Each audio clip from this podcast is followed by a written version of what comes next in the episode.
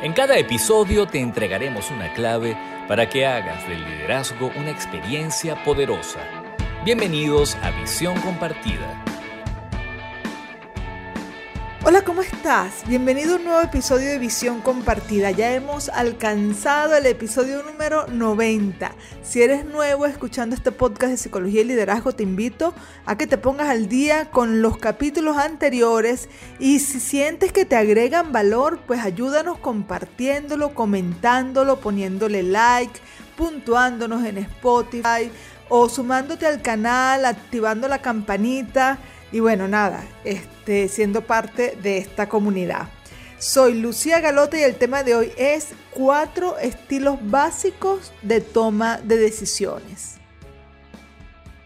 Antes de comenzar, te quiero informar que si eres coach, psicólogo, consultor, mentor, asesor o trabajas en el área de recursos humanos o eres un líder que quiere aprender más sobre el comportamiento, que la semana del 6 al 10 de junio estaré dictando la certificación como especialista internacional DIS de LeaderLab.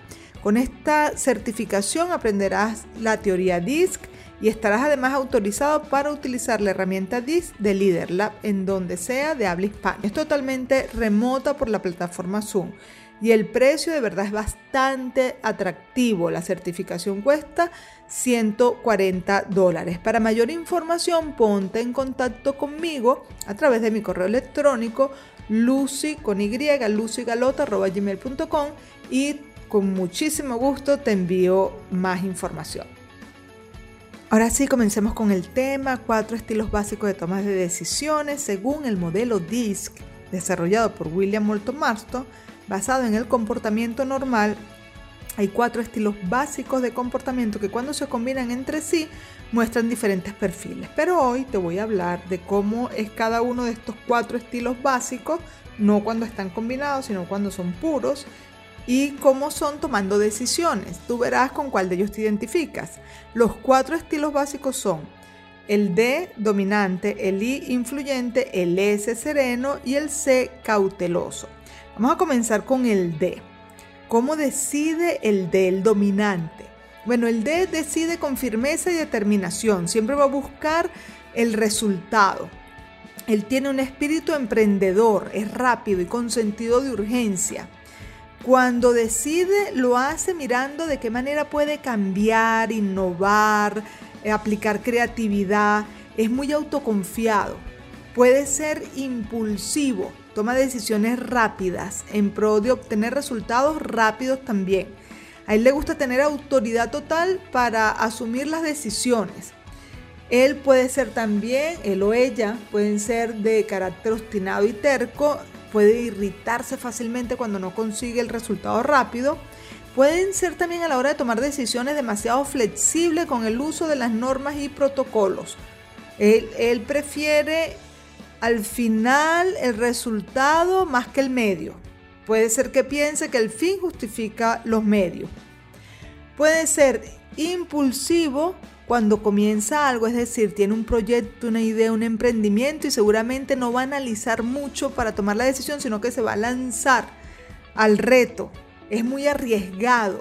Asumen las cosas sin pensar mucho, sin analizar puede a veces ser agresivo e individualista para tomar decisiones y no tomar en cuenta los inconvenientes de la opción escogida. Bueno, así son los de los dominantes para tomar decisiones. Después de los imperdonables del liderazgo, continuamos con el resto de los estilos básicos para tomar decisiones. ¿Quieres saber los errores más frecuentes de los líderes en las empresas? Escucha con atención los imperdonables del liderazgo. En los imperdonables del liderazgo de este episodio recuerdo el caso de un gerente que frente a cada situación tomaba decisiones impulsivas y arriesgadas. Nunca se sentaba a analizar los hechos, las implicaciones, la situación, la información que tenía a la mano, sino que sencillamente se iba de bruces y bueno, algunas veces la situación ameritaba ese sentido de urgencia, pero la mayoría de las veces se equivocaba. Él asumía las consecuencias, él corría con las consecuencias de los riesgos que asumía, pero la mayoría de las veces se equivocaba por no sentarse a analizar. Entonces es un imperdonable que no aprendas de los errores cometidos y no cambies tu estilo de toma de decisiones o te hagas acompañar con personas que tienen una manera complementaria de tomar decisiones a la tuya para evitar errores que son fácilmente evitables. Acabas de escuchar Los Imperdonables del Liderazgo. Continuamos con este tema de los cuatro estilos básicos en la toma de decisiones. Sigue el, el influyente. Bueno, el influyente tiende a buscar el consenso en la toma de decisiones, le gusta ser popular y que le reconozcan socialmente. Además confía mucho en el equipo, en las relaciones, en la colaboración, en la integración. Suele ser casual e informal, a veces le falta un poco de seriedad, porque él quiere crear un buen rollo en el ambiente, entonces a veces pierde el foco por estar prestando mucha atención a los sentimientos de los demás. Para tomar las decisiones, él valora muchísimo los sentimientos, las emociones, la intuición y que la gente se sienta bien. A veces puede pasar que por este exceso de complacer a todos tienda a ser superficial o informal o desorganizado.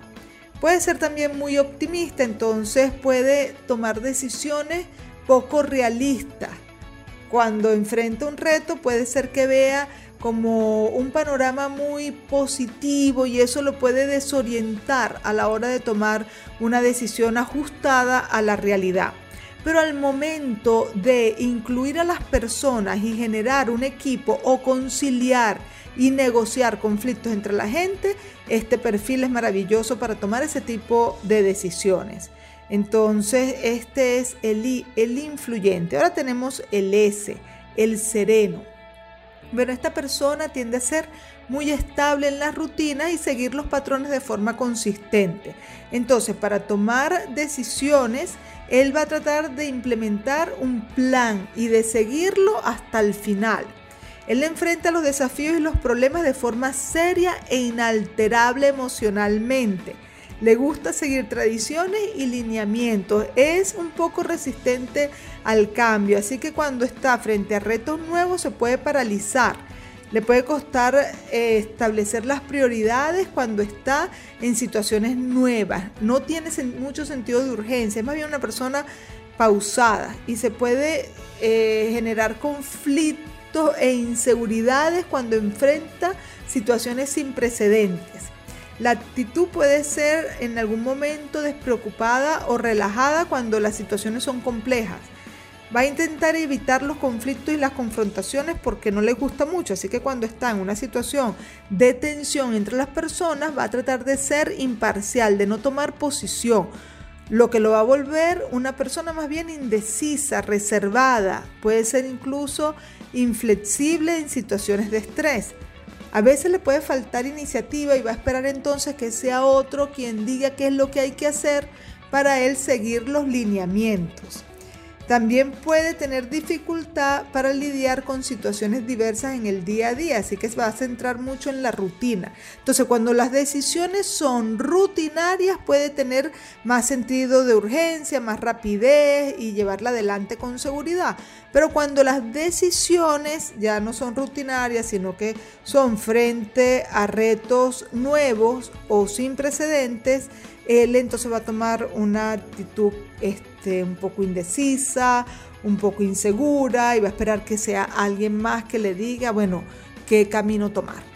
Después de los aciertos del liderazgo, continuamos con el perfil C de cauteloso.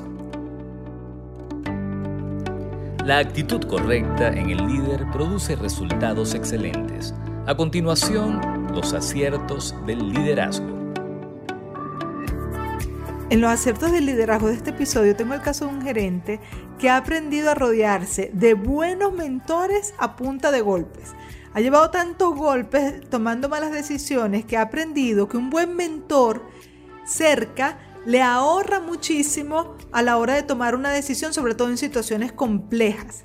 Entonces ahora lo que hace es que cuando lo requiere, no es todo el tiempo, pero cuando lo requiere porque la situación es compleja, porque tiene dudas, pues acude al mentor adecuado. Entonces esa es una excelente práctica en la toma de decisiones en el liderazgo, rodearse de buenos mentores que te apoyen en la toma de decisiones estratégicas. Acabas de escuchar los aciertos del liderazgo.